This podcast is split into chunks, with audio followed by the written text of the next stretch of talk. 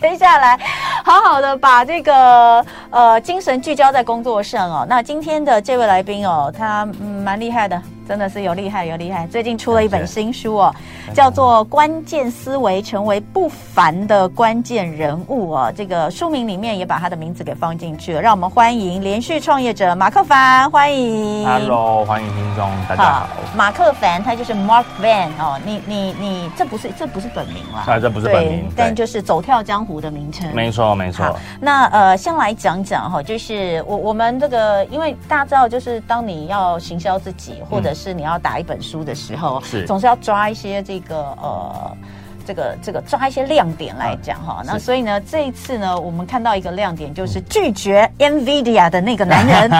大家都知道 NVIDIA 最近就是这一两年就是超红的嘛，哈，不管是股价或者是其实创办人来到台湾也是掀起一阵旋风哈。是。那能够去 NVIDIA，我我记得我先生，因为我先生也在科技业，然后之前他就有聊到说。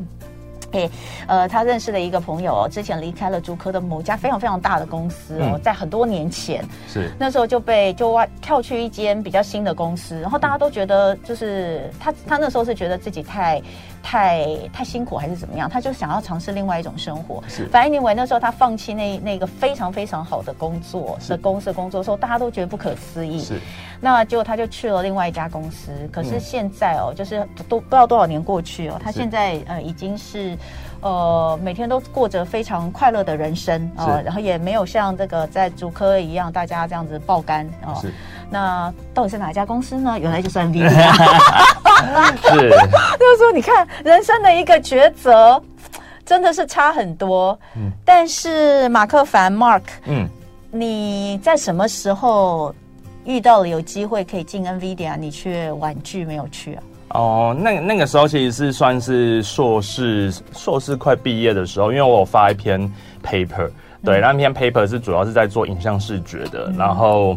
其实那个时候就是用 NVIDIA 刚开始发展的 CUDA 的一个新技术，嗯、就是他们 AI 的一个新技术，嗯、然后就是有机会可以就是受到他们的一个青睐这样子。当时候是这样子、嗯、呃起来的，对对对对。但后来因为那个时候我自己就在做自己的创业题目。那时候几年前呐、啊？很久嘞，这样应该十十几年前应该有了。哦、对对对，他们他们刚因为早期大家认知到他们是不是显卡打游戏的，对对对，对，然后他们其实有一段就开始就转型。那那个时候我就。觉得说，呃，我做的研究的题目哦，然后用到他们的技术是很好玩的，所以我那时候也积极的在去做学习，然后他们那个框架也刚开始，所以才有那个因缘际会可以有这个机会碰到这样，对对对。那你后来现在有觉得有点？那个后悔吗？其实不会、欸，一切都是最好的安排。就是 呃呃，当当然就是说，在不同地方会有玩不同的东西啦。嗯、然后，但但是，我觉得如果说当时候去大公司有不同的生活，那现在我有一不同的生活，这是我的感觉。好，那我要来介绍一下 Mark 他的这个背景哈。是呃，非常的年轻，一九八八年出生哈。呃，他哎，你你你你要讲一下你的本名吗？还是就不用了？没关系啊，就。一名走 Mark Van 对，马克凡，对，马克凡，嗯。他其实大学念的是土木哦，嗯、可是后来是在科技领域打滚，而且闯出了自己的一片天。二十七岁的时候就投入 AR 的技术研发，当时就创办了一家以体感辨识技术为核心的新创公司。后来路透社还来报道你的这个新创公司，是、嗯、那之后有一百八十个国际媒体都转载哦，超过三百万以上的曝光。那包括 Apple 还有 GoPro 都。主动上门洽谈你的技术合作，好、那所以拥有超过十五年的创业经验。先来讲一下，其实从土木是到科技是 跨很大，是吧？对对对，你当初土木是。其实也没什么兴趣，对不对？就分数到了就去了，对不对？可以这样说啦，因为我是算从小玩电脑啦，嗯，对，就是很小就开始写程式啊，然后装电脑，然后就可能就是呃装电脑卖同学啊，然后去打工，对对 对，这个很有趣。从小是这样子来的，然后写写软体啊，写写东西卖给同学，对我是这样子长大。那后来就是考大学的时候呢，就是呃分数没有考好。对，然后就是上呃土木。那那个时候其实我是想当建筑师的，嗯、对，所以我原本是想要去建筑系，但是分数没办法到，所以就你去念土木。我觉得建筑跟土木是一样的，结果不一样，那就不一样，差很多。对，但但是去了土木之后，我就觉得说，哎，土木其实也很多很好玩，它有很多的三 D 模型啊，然后呢要去做分析呀、啊。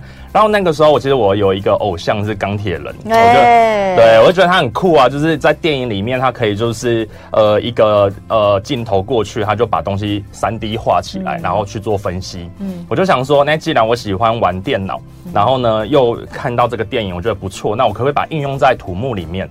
哦，我就去发展了用相机去做这个人工智慧，哦，去判识三 D 图形，然后去做一些分析的事情，嗯、是这样子，然后慢慢的走到这些路径上面来的。所以其实说真的，嗯，你从小就喜欢去组装电脑，然后也都是自己在学，因为你没有特别去学什么，嗯，就不像说现在可能有一些爸爸妈妈会特别让孩子去上一些课，对，什么城市课啦，或是什么的，嗯、你没有。那那个那个那个年代还比较少，所以都是去翻书，自己去翻书看。对，翻书。哦、然后那时候有呃表哥表姐在念跟资讯相关的，嗯、就问一下。嗯。对，然后就自己去书店啊，嗯、找城市啊、嗯、啊城市的书看，然后上网去爬文、嗯、去看这样子。我觉得很有趣的是，因为在他的自序里面其实就有写他他的自序很很好玩，他的。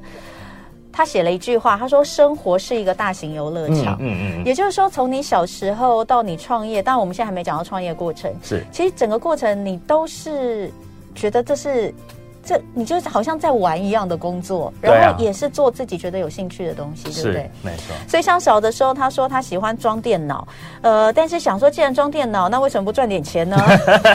就装电脑卖同学。没错。然后呢？他为了让自己有动力去做网站，嗯，就去接案子，强迫自己加速学习。是，也就是说，你其实，在接案子的时候，你也还不是个架网站高手，呃，就刚开始而已。哦、对。那那些一开始你的客户，说真的，也是被你骗了。其实也没有，就是互相嘛，就是那时候一开始一定价格很低啊。对，就是傻傻不懂事，就想说，哎、欸，反正先接到再说，人家给机会，哦、然后就先做。好，我们待会再继续听他的故事哦。是，我们今天礼拜一哦，真的是非常精彩。第二个单元办公室同乐会，呃，今天请到的是连续创业者 Mark Van 马克凡。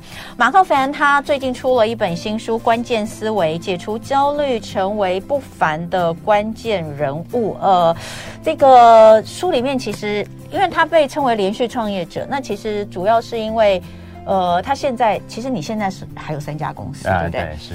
这三家公司，我觉得。都是完全走在现在时代的尖端，是，真的是哈、哦。呃，等一下我我我要谈到他这本书里面的一些内容的时候，会先请他讲到这个他到底现在的这三家公司哪三家，大家等一下听一看就知道。我自己都非常感兴趣。那我们先继续刚刚所说的，好，呃，你你那时候就我们讲了，小时候爱装电脑嘛，嗯、然后就组装电脑赚点小钱，然后后来做网站哈，接一些相关的案子。在二零一零年，也就是在十三年前的时候，嗯、移动网络刚开始，嗯嗯，你就开始开发应，就是投入其中开发应用，然后自己也接了设计 App 的相关案子，是是，那个很早哎、欸，那个时候真的很早哎、欸，那个时候还有一种东西叫 Windows Phone，就是，对对对，那时候就是 i iOS、Android、Windows Phone，然后。那时候都要去赌，说到底哪一个平台会起来，然后我们都都要去学，因为不知道哪一个会起来这样子。嗯、对，对所以你真的很早，其实就应该讲说你，你你是因为自己真的很有兴趣，然后也投入其中研究，看很多书，看很多的这个，不管是国外啊的一些报道等等的，所以你也可以比较走在人家之前。但是呃。你你怎么去看？就是说，比如说像我们刚刚有讲到你的那家公司，后来被呃被被报道的那家公司到底是怎么起来的？OK，那个时候其实是因为我在做三三 D 建模的技术的时候，嗯，我就想说要跟钢铁人一样，既然我模型都可以用电脑去生成了，嗯，那我可不可以用手去碰它？可不可以去转它，像钢铁人的场景一样、嗯、哦？直接用手在空中就是放大缩小。结果呢，在做过程当中呢，我就发现到其实，哎、欸，现在有很多的三 D 模型都可以用人工去画，嗯、但是没有一套控制的方法跟分析的方法。刚、嗯、好我就觉得这个东西好像可以做，嗯，我就把它拉出来。然后当年是 Apple Watch 第一代刚出来，嗯、我就想说。Apple Watch 看起来有一点点就是少了一些功能，我能不能用这件事情来让它附加价值？反正它一定可以开发 APP。我当时候的思路就是想说，手机起来会有很多的应用跑出来，那 Apple Watch 跑出来应该也会有很多的应用，我就投入了，我就把那当时候的 AI 演算法写到手表里面去，去控制无人飞机。去控制 Apple 的电脑，去控制灯泡，然后呢，去控制我的 3D 模型。用这个概念呢，那个时候就投入下去去做，因为我认为 Apple Watch 最后会变成是一个控制器。嗯，那刚做的时候呢，其实，在台湾其实大家是看不太懂的，因为觉得它是一个玩具而已。嗯，然后我们就到处的，就是一去国外参展啊，然后跟大家 pitch。就我就被路透社的记者看到，然后他看到之后呢，他就觉得这这东西很酷，他觉得这像是个魔法。我就跟他讲说，大部分的魔法都是科学来着，啊，我们把它做出来，然后一般人看不懂，就觉得很像魔法。所以当时我们在思考，就是说这东西很像。就是《星际大战》里面的原力 Force，因为我那时候是我手往前推，飞机就会往前飞。嗯，然后呢，我手在空中做什么轨迹，它就你的手带着 Apple Watch，, Apple Watch，对，所以你的手往前推，它就那个其实是 Apple Watch 在控制它，对对对对，对，好有趣哦。所以那那个时候就很好玩嘛，我们就这样去做。然后呢，那个路透社记者看到之后就是说，哎，那这东西它可不可以报道？我说可以啊，那我们就搭配，就是可能《星际大战》出来了之后呢，就来去报道一下。对，结果就一炮而红。嗯，对，就是当时候我们的讲法就是说，哎，这是原力吗？不是，这是在手表上面的黑科技。嗯，对，然后就很多人看到，然后后来就是像是 GoPro 那时候在发展一些呃相关的东西，Apple 也在发展一些东西，哦，就有看到，还有一些其他的科技公司就有看到，就开始去做一些接触，嗯，对，才有这个议题跑出来。那后来也参加了一些国际上面的一些奖项，嗯，对，然后就越来越大这样子，对对对。所以你现在。原本的那家公司现在还在吗？啊，没有了。后来我们把它技术授权掉，这样子。技术就授权掉了，对对对对。哦，就卖了，然后赚了很多钱之后。但是接下来你现在，我刚刚说他现在有三家公司，很有意思。那你三家公司，你跟大家讲讲，分别是做什么的？好，呃，因为我的我的核心技术其实是 AI 的这个，我们叫做。呃，兴趣特征萃取，对对。那以前我只是在萃取动作或影像，对。那我现在把它来萃取说，呃，会员的行为，人的喜喜好，喜好。比如说，就像我们我们说现在的这个呃很可怕网络，它完全是知道你想要什么，你喜欢什么，是。所以你一打开来看到的所有的东西都是投你所好的。没错，没错，没错，对，差不多是这个意思。对，对，所以我就有一家公司就在做会员的 AI 的经营，嗯，对，我们就是很。很多现在很多的呃品牌，它需要经营会员，嗯，对，那背后可不可以用一些数位的技术、AI 的技术去做？嗯、哦，这就是我们在做的事情。然后服务了零售业、餐饮业、饭店，然后培训业、嗯、网红，然后呢还有很多大大小小的，我们都在做。这是一家公司。嗯，那另外一家公司呢，就是因为我自己在做这个自媒体嘛，嗯、我发现到其实里面有很多耗费人力物力的地方。嗯，那能不能用 AI 的方法，让例如说，哎，让小编他在上稿的时候呢，可以少掉一半的时间，或者是在做剪片的时候呢，少掉一半的时间去上字幕，嗯、对，做这种 AI 工具辅助媒体的经营这件事情。然后，这是我们的另外一家公司，然后在做。嗯、那第第三家公司呢，则是在做人才培训以及数位的顾问这件事情。嗯，因为呃，几年前我就发现到台湾有很强的硬实力，嗯、但是在数位上面没有迭代跟上去。嗯，对，所以那时候我就想说，哎、欸，我有这项的技能，然后就可以把它。分享给呃台湾的企业主，然后分享给就是变成培训事业去分享给年轻人啊，嗯、然后想学习的人、嗯、哦，主要就有这三家公司在做这样、嗯。这三个公司其实都是呃呃，其实都是完全搭上现在现在的这个潮流、嗯、哦。那呃，当然跟一开始大家所想象的科技，比如说你刚开始的时候，你其实是比较技术，比如说不管是 AI 啦，嗯、呃 AR，呃，或者是你刚刚讲到的这个呃。Apple Watch 里面，它可以去联动到的这些技术，是感觉是比较分开分开。嗯、你你那个时候怎么没有想到我我要继续钻研在？你知道我的意思吗？我知道，嗯，因为那个感觉也是哇，so fantastic，你知道吗？是是。是你现在做的这三家都是现在的潮流，是，可它没有那么 fantastic。是是是是，没错，其其实是这样子，因为在台湾创业啊，其实要要去思考的是我们的我们能够做的的规模。因为当时候我那个题目如果继续做下去的话，我可能要去做硬体，或是要做终端的、嗯、呃终端的这个硬件去做发展。嗯，那它的资本好求，它的人才好求，可能是世界级的，所以可能如果真的要继续做下去的话，需要再往更大的市场。找资金、找人才，嗯，可是那个时候其实对这件事情的把握度是比较低的。嗯，那呃，其实创业是这样，创业可以分阶段性。例如说，你可能做到一半了之后呢，你觉得你已经没办法再继续往上了，所以有时候把它授权出去，嗯、或者是把公司整个卖掉，那、嗯、都是一件好的事情。嗯，对，所以就是要去做创业，其实要去思考。像我们早更早期我们在做接案的时候，其实接案是呃，它是苦工。接案是一种苦工，所以你接案接再怎么多，你最后堆的就是人力。那现在人力就越来越少了，对，所以如果你回到十几年前去想接案公司的话，你大概就会知道，可能现在会过得很辛苦。那你可不可以在到一定巅峰的时候，把整个团队哦卖掉，或者是呢，就大家找各自的题目去做？所以这才是要去想的。很多人都觉得说，我们在做创业，就是一路要从小做到大。其实，呃。被并购或并购别人，或把技术授权出去，嗯、或者是呢跟人家呃联盟合作，其实都是创业路上面。我觉得很很一些选择，不一定是一定要从零到 IPO 到上市、嗯、哦。那那它它是有不同的阶段再去、嗯、去想的。嗯，好，大家知道我为什么要问这个问题吗？嗯、因为我问这个问题，其实就把他在书他这本书其实想要告诉你的一些核心的价值，就告诉大家了。是，对，就是呃，我觉得刚刚讲这段非常非常好，就是很多人怀抱创业梦，都会希望自己的东西，我到最后能够看到一个灿烂的烟火的果实，然后或是一个灿一个果实。但是其实它有非常多不同的阶段。是。那像现在呃，Mark 的三间公司，其实你看他做的东西哦，就是当然我我觉得其实其实都抓着就是一个核心，我自己看都觉得人力短缺跟人力越来越贵的时代，在每一个产业其实它都会是一个问题。是是是。所以像你刚刚讲的导入。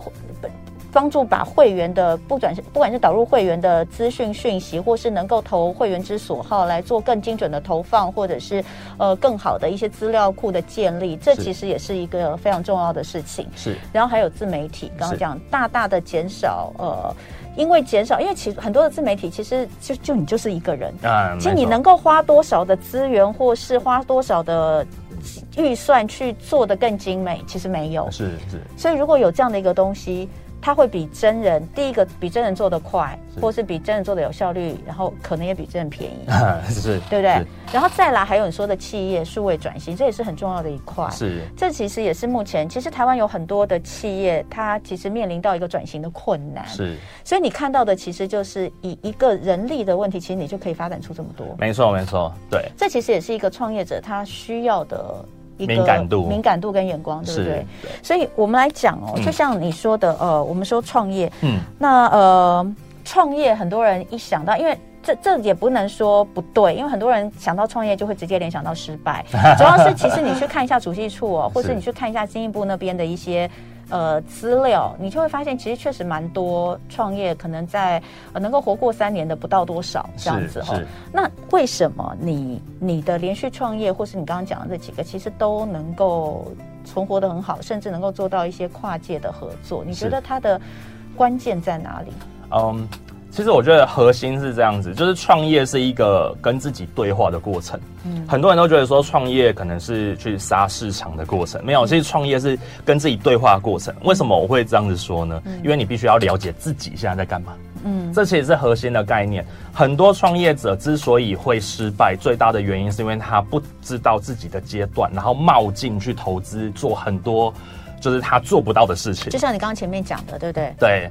就是如果说你今天假设好，呃，我要我要开一个连锁餐厅，嗯，我举例我要开一个连锁餐厅，但是我可能现在我的厨师都还没到位，我就决定要放大型连锁加盟了，然后我的物流啊，我的材料都跟跟不上，这个时候有可能我放了大型连锁加盟之后呢，全部的连锁店都因为品质不好，而导致就是受到了抵制。你好像在讲某一个饮料店呢、欸？呃，没有。你我觉得你在讲某一个饮料店，我虽然没有证据哦，但是我觉得很像。没有，因因为其实这个是我刚刚讲，其实就是它会很多。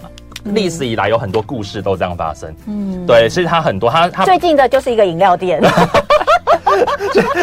对，这个我不太清楚，但是但是呃，其实它会一直发生。那创业其实就是这个过程，创业其实我我最常跟大家分享的就是说。就是你，你创业的时候，你要不停的去了解自己现在能做什么，嗯，然后自己市场上面的缺口，你能不能去做到？那市场上的缺口，这个很重要。对，有时候是缺口，你看到了，嗯，但是你能力不够，你就做不到，嗯，这个是很常会遇到的状况。嗯，所以我在关键思维一书当中，其实我就在写说，其实你做任何事情都是要先去看自己，嗯，自己能做到什么，市场缺什么，你把那个甜蜜点合在一起，你的成功率就会很高。嗯，对对对对，这就我们刚刚讲的，比如说你看到了市场的缺口是人，是人力这件事情，你现在所做的东西就是 match 到那个，对不对？是这个很重要。我不是讲这一家，我讲另外一家。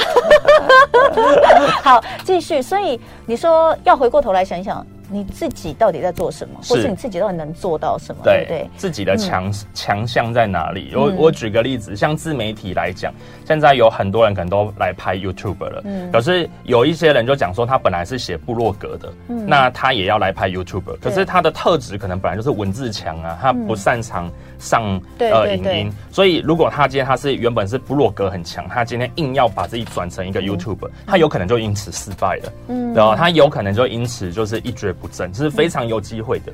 所以，其实创业要能够存活久，首先你要知道知己知彼，百战百胜。你要先了解自己能干嘛，嗯，然后再去了解市场要什么，把这两个合在一起，嗯，做好风险控管，那基本上面就不会不会太容易死掉。嗯，对对对对对。当时候，呃，我小时候就是要创业的时候，我爸妈也问我说。